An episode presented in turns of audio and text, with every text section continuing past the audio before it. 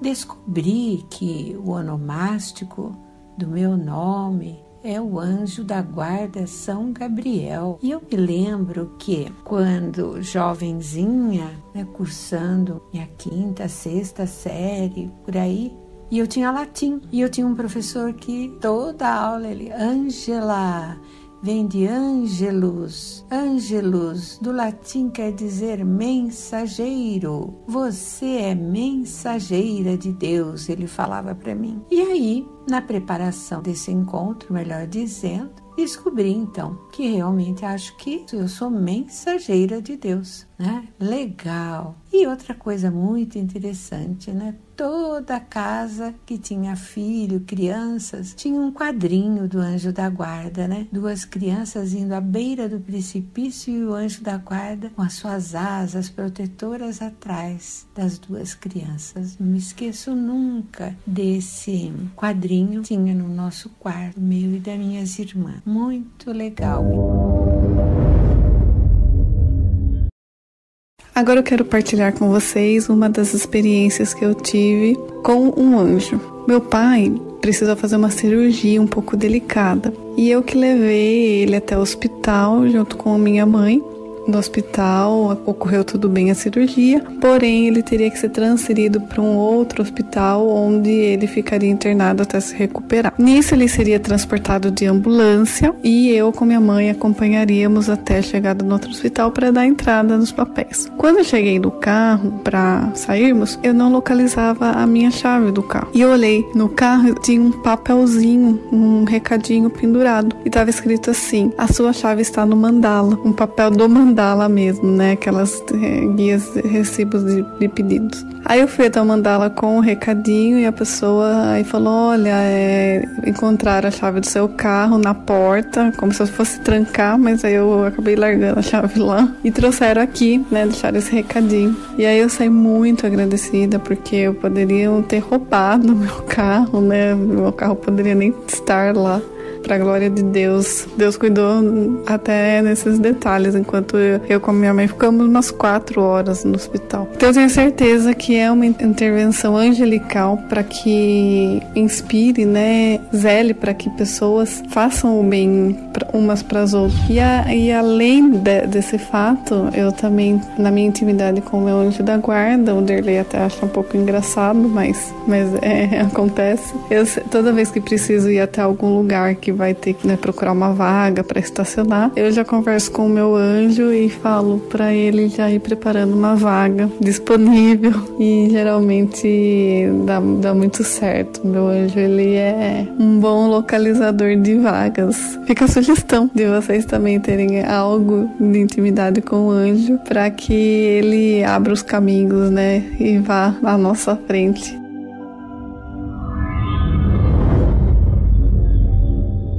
Testemunhos sobre Anjo da Guarda eu tenho vários. Eu gostaria de convidar vocês a refletir em momentos únicos, ímpares, que você acha que foi sorte, que você se salvou por pouco, que você teve uma super força, uma sobrecarga, um upzinho a mais. Então, meus queridos, esse momento é Deus e é Deus agindo através do anjo da guarda. Sabe quando você tem que carregar algumas caixas, algum peso, um armário, algo muito pesado e de repente você sente um contrapeso, como se alguém estivesse te ajudando? Ou quando você está perdido no carro, no trânsito e precisando de alguma orientação e do nada alguém aparece ou alguma coisa aparece te dando uma instrução da onde você ir e você se acha, então isso também é o anjo da guarda. Ou quando você está precisando, né, quebrando a cabeça para preparar um encontro de catequese, uma formação, uma pregação, até uma homilia e você não sabe como é que você vai preparar aquilo e de repente um livro surge na sua estante que você nem sabia que existia, algo que você comprou faz muito tempo e não lia, você escuta escuta uma chamada de rádio, você escuta uma homilia na missa e tudo faz sentido, é o anjo da guarda tocando no seu ombro. Meus queridos, essa é a nossa relação com o anjo. Vários dos nossos momentos pequenos e peculiares é o anjo da guarda nos ajudando.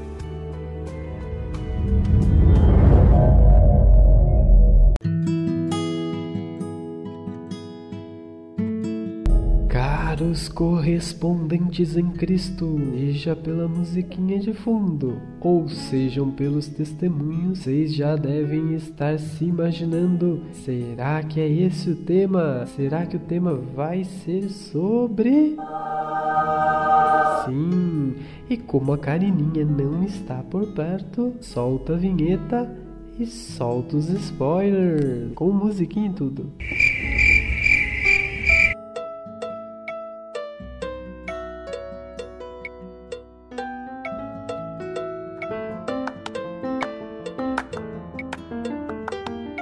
Este é o podcast Catequese em Ação, onde discutimos assuntos catequéticos de maneira leve e bem-humorada.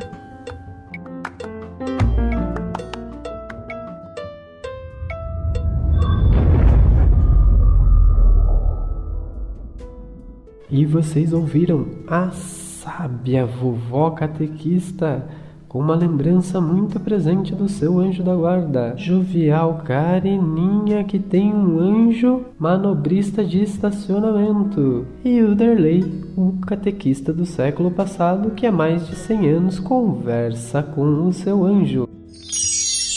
Olá, queridos catequistas. Saudades de vocês. Pois é, estamos aqui para mais uma vez dizer para vocês que o nosso próximo encontro vai trazer assuntos muito bons.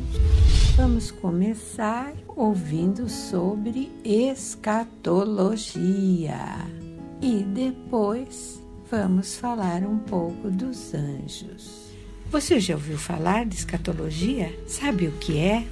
Vem do grego, né, a palavra escatologia, e ela quer dizer escatom, quer dizer último.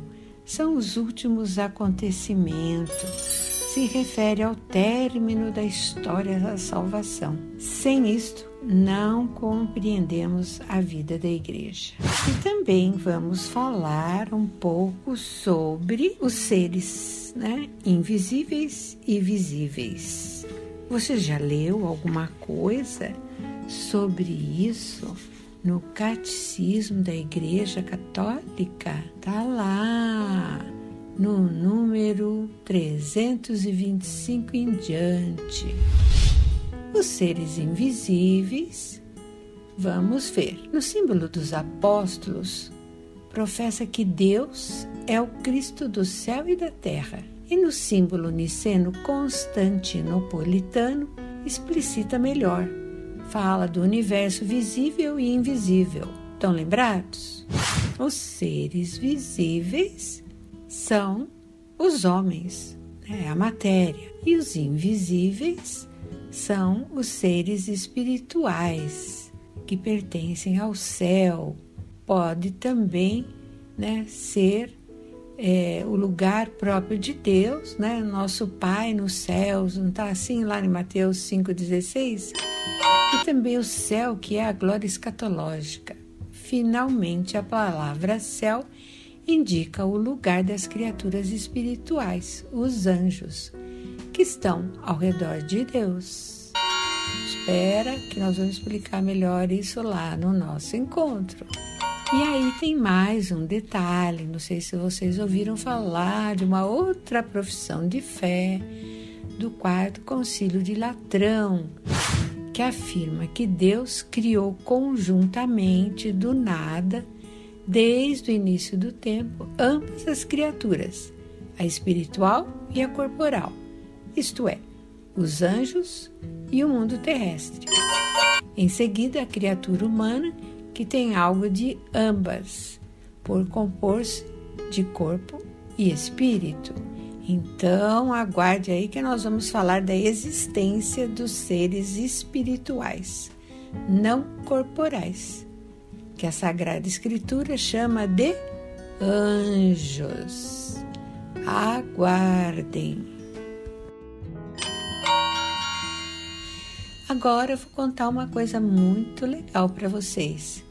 Vocês sabiam que as crianças enviam perguntas ao Papa e que, há um tempo atrás, uma menina da Nicarágua de 10 anos, chamada Carla Marie, enviou uma pergunta que ela estava muito interessada em saber, né? Queria perguntar se as pessoas más também tem anjo.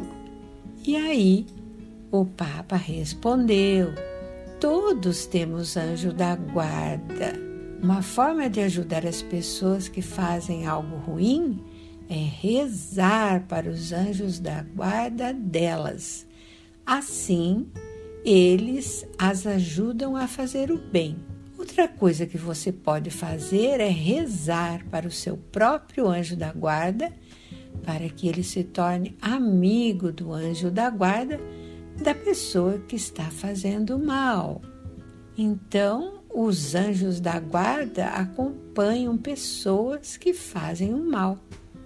Eles tentam ajudá-las a perceber que estão errando e quando não estão indo para o bom caminho. É claro que algumas pessoas nem sempre ouvem seus anjos da guarda e algumas nunca os ouvem. Assim, ainda assim, seus anjos a acompanham sempre. E aí, um outro garotinho lá da Austrália de sete anos, o Deluca, também perguntou para o Papa: Minha mãe está no céu? Vão crescer asas de anjos nela?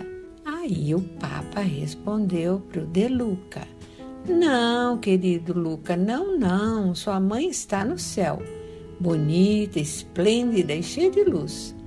Mas não vão crescer asas nela.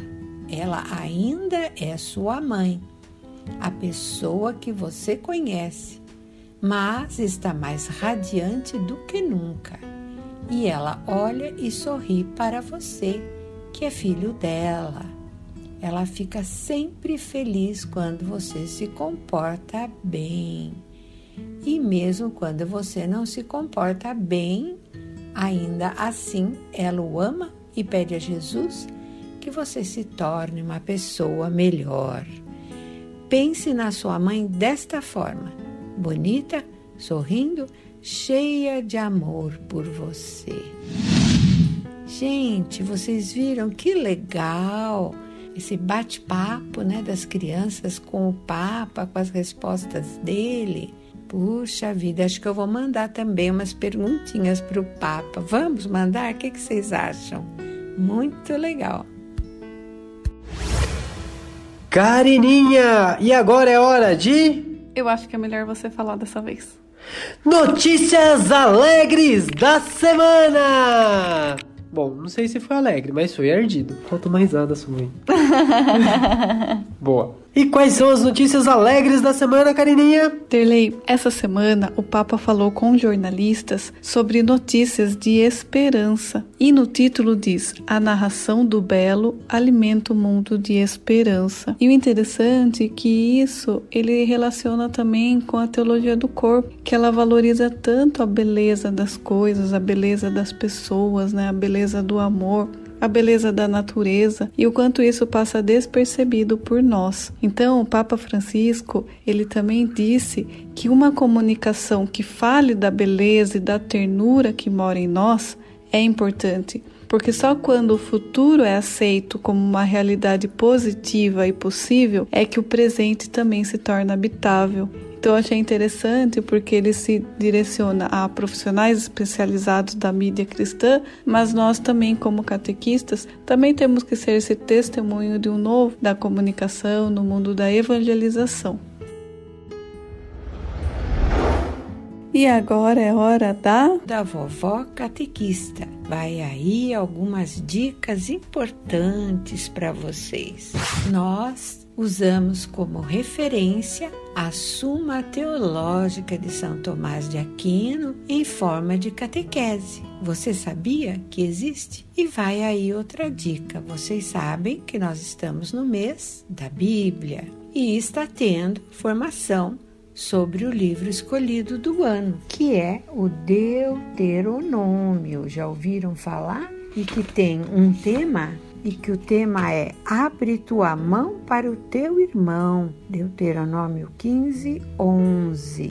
A catequese do Brasil da CNBB já teve uma live e vai ter mais uma dia 25 de setembro, uma sexta-feira. Não deixe de assistir. é muito bom para o nosso conhecimento. Ah, e vai aí mais um pedido. Não se esqueçam de trazer, né, desenhar uma imagem do seu anjo da guarda. Semana que vem te desenhar como imagina o seu anjo da guarda, melhor dizendo. Aguardamos que você traga o seu desenho, como você imagina seu anjo da guarda.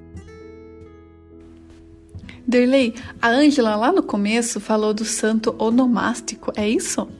É, foi engraçado porque na nossa reunião de preparação, conversando, Karina, eu e Ângela, nós pontuamos para ela, né, que o santo onomástico dela, ou seja, aquele santo que, que empresta, né, que apadrinha o nome da pessoa, ele é o santo onomástico, é o seu padroeiro meio que, não vou dizer natural, mas espiritual, posso dizer assim, Karina? Sim. E você, qual é o seu anjo onomástico? O meu é Santo Alberto Magno, porque Karina é derivada de Catarina.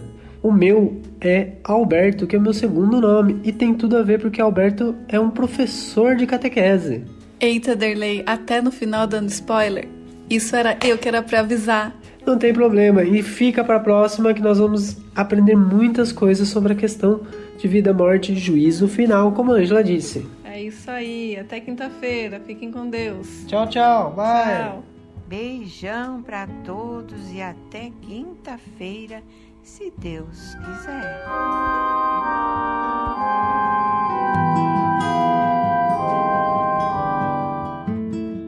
Caros correspondentes, este foi mais um podcast promovido pela Escola Catequética da Arquidiocese Nossa Senhora da Ponte de Sorocaba, com apoio da Livraria Paulo Sorocaba e das redes sociais católicas Sentinelas do Humor.